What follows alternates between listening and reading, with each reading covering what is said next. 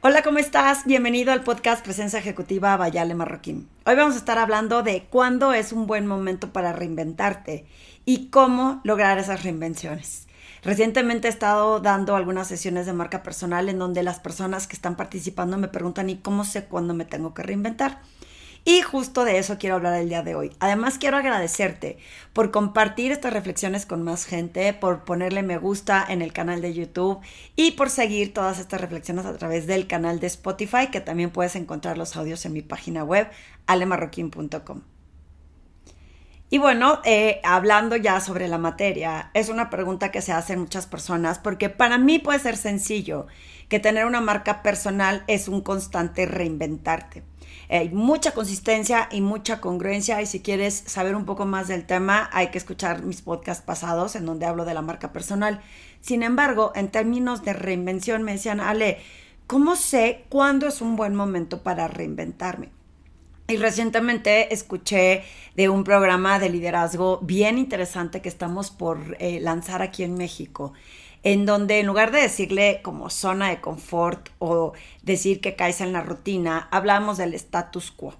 Cómo romper ese status quo de decir esto es lo que siempre he hecho, esto es lo que siempre ha funcionado, esto es lo que siempre se ha creído en eh, mi entorno y cómo romper eso para em, atreverte a emprender algo diferente.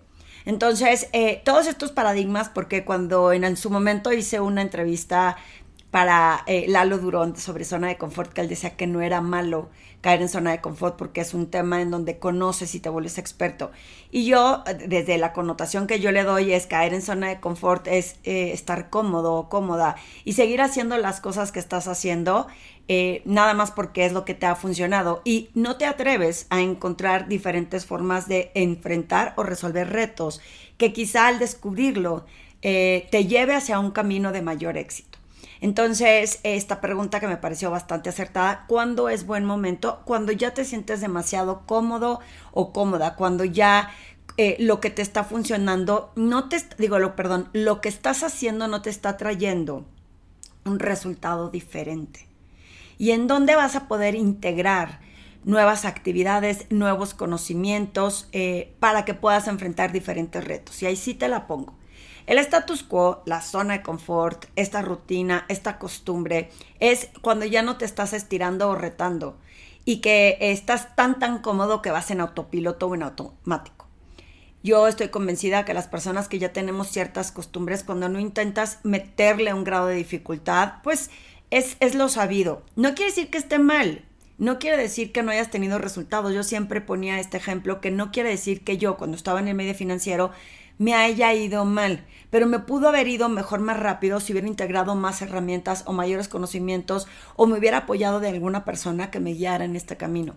Y por eso siempre promuevo que no hagamos estos procesos de cambios solos o solas, porque en ocasiones puede ser desde aterrador y lo que hace como una resortera es que te regresa a tu zona cómoda, porque es lo que ya sabes hacer, es lo que te hace sentir eh, seguro y es lo que lo conocido es lo que da certeza de lo que creo que puedo conseguir. Pero en todos los resultados acaban siendo los mismos, acaban siendo estáticos y como digo yo, luego te rebasan por la derecha.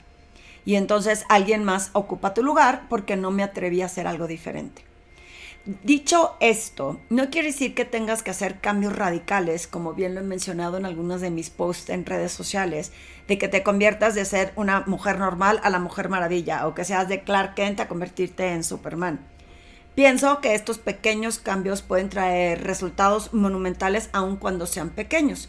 Y yo pongo el ejercicio que cuando me salgo del medio financiero, sí fue una reinvención total, porque de ser asesora financiera a convertirme en una emprendedora que tiene un negocio de consultoría en temas de liderazgo, pues sí es un cambio muy radical y fue sumamente eh, retador y me daba mucho susto, porque estos eran los comentarios que me hacían las personas.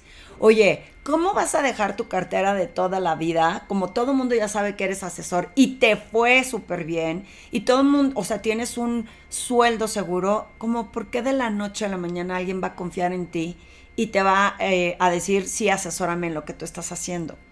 Y resulta que aún así no escuché esas vocecitas eh, externas que me decían no está tan fácil, porque justo lo difícil, lo que cala, como digo yo, lo desconocido, es lo que te estira y lo que te motiva a tener estas reinvenciones interesantes en tu vida. Entonces hay que tratar de enfrentarlas y no rajarse desde un inicio, tener esta mentalidad abierta de que no es que vaya a ser fácil y no es que te vaya a salir a la primera, pero si realmente estás convencida o convencido que ese nuevo cambio entra en los nuevos resultados que quieres en tu vida, se vale que te atrevas a hacerlo, aunque no te salga la primera, así que tú sigue intentando. Entonces, ese fue un cambio para mí súper radical, eh, drástico, de ser, ah, eh, de estar en el medio financiero. Y fíjense qué chistoso, pienso que el camino que formé como asesor financiero en toda la industria eh, financiera que estuve en diferentes puestos y empresas, sigue siendo parte de mi marca personal porque me siguen buscando muchas personas, dado que estuve en esa industria, que sienten que voy a conectar mejor con, con sus audiencias, con sus públicos, porque entiendo por lo que están pasando que no está peleado con que también trabajo en otras industrias dentro de lo que hago, porque todos los profesionales necesitamos estas herramientas, no importando la industria, el puesto o el nivel que tengas. Sin embargo, me sirve parte de mi marca personal, de mi trayectoria, de mis talentos, de mis habilidades, cuando trabajo en instituciones financieras, porque saben que conozco de qué trata y más a las mujeres que trabajamos ahí, pues son los retos por los que podemos enfrentar eh, más rápido con las herramientas posibles. Ahora, dentro de los 12 años que llevo con mi emprendimiento en esta consultoría, también he estirado la liga para salir de esas zonas de confort o generar esas reinvenciones para romper con el status quo. Recientemente me invitaron y fui privilegiada y honrada para dar un diplomado en una universidad y habla sobre los temas que estuve dando muy al inicio cuando me salí del medio financiero. Y escarbar y sacar todos estos contenidos fue refrescar mi memoria de lo que estuve haciendo bien. ¿Por qué lo dejé de hacer? Porque fue evolucionando mi negocio a darle un giro un poco más eh, el nivel a la presencia ejecutiva y al liderazgo. Eh, al principio, si se acuerdan, era protocolo e imagen, eh, imagen y protocolo de negocios. Y justo uno de los temas que estoy dando ahorita es este de comportamiento profesional. Ahora lo explico de manera diferente, no tanto como un deber ser, sino el impacto que puede tener tu comportamiento en cómo otros te perciben.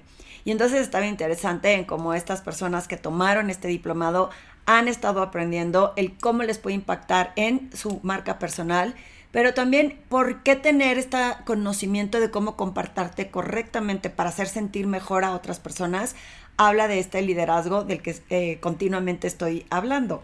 Pero me sirvió para entender cómo ha evolucionado mi negocio, cómo, eh, cómo le he dado un giro a que sea más reflexivo, a que tenga un mayor impacto, a que sea cuál es mi contribución para hacer que estas cosas sucedan y sucedan como yo las quiero encaminar. Y en ese camino de reinvenciones he aprendido nuevos programas. Por ejemplo, me certifiqué hace, ya creo que ya van a ser dos años, en un programa que se llama Search Inside Yourself Leadership Institute que tiene que ver en mindfulness para liderazgo y por lo que me sirvió certificarme aquí es para entender que justo lo que yo hago en presencia ejecutiva tiene que ver con cómo estamos presentes y cómo podemos gestionar las emociones. Entonces es un complemento a poder explicarle a la gente, o sea, fíjense, no cambié de servicios, simplemente agregué un concepto a mi conocimiento que me permite explicarle de mejor forma a las personas cómo en liderazgo se necesita una gran gestión de emociones y cómo lograr enfrentarlo sin que pensamos que existencialmente, como peleo yo, la gente te dice o tienes o no tienes inteligencia emocional. Adicionalmente, estoy, insisto, eh, eh, ahorita capacitándome en otro programa de liderazgo que está súper robusto. Tiene un impacto impresionante en el trabajo en equipo de las personas acerca de su liderazgo. Y eh, cuando estoy tomando el curso me doy cuenta que muchos conceptos pues ya los ofrezco yo. Domino cómo dar estos conceptos. La metodología es la que no sabía. Entonces eso es una reinvención.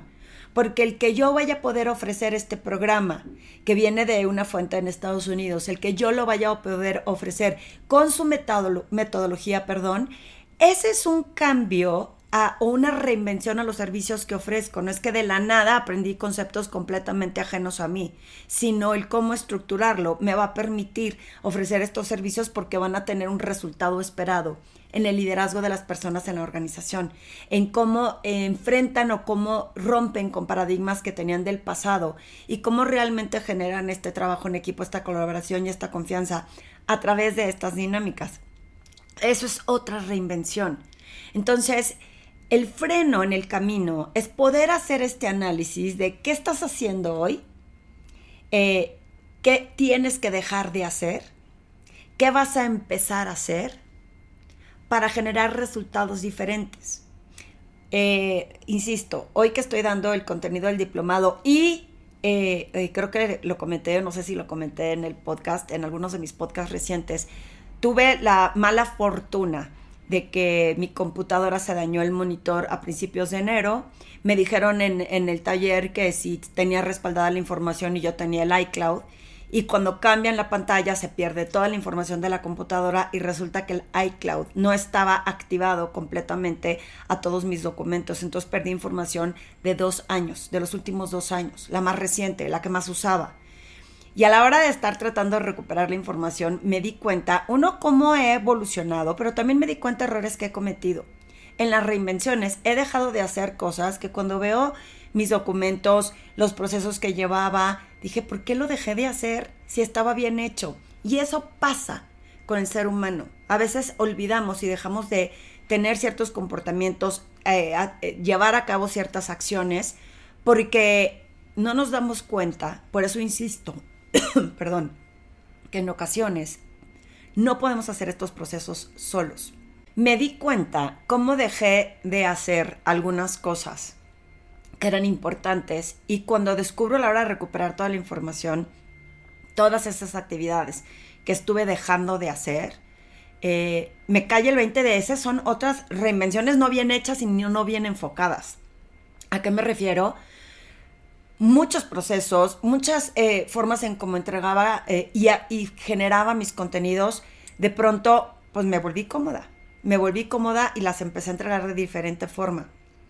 Y olvidé cómo las estaba haciendo hasta que no me volví a meter a mis documentos pasados, los que tenían mucho tiempo. Entonces en las reinvenciones es importante hacer esos frenos para entender qué estoy dejando de hacer, que a lo mejor tengo que seguir haciendo porque el dejarlo de hacer me va a afectar de una forma u otra. ¿Qué voy a dejar de hacer que ya no me está trayendo esos resultados? Tengo que hacer cosas a veces que parecen drásticas en nuestra mente, pero que no son tan drásticas hasta que no las ejecutamos. Muchísimas personas se abruman mentalmente por todo lo nuevo que tendrán que hacer, pero cuando ya te sientas, ya lo reflexionas, ya no analizas, no es tan aterrador. Entonces, eh, realmente hacer ese freno requiere de una autoanálisis de lo que quieres conseguir y hacia dónde quieres ir.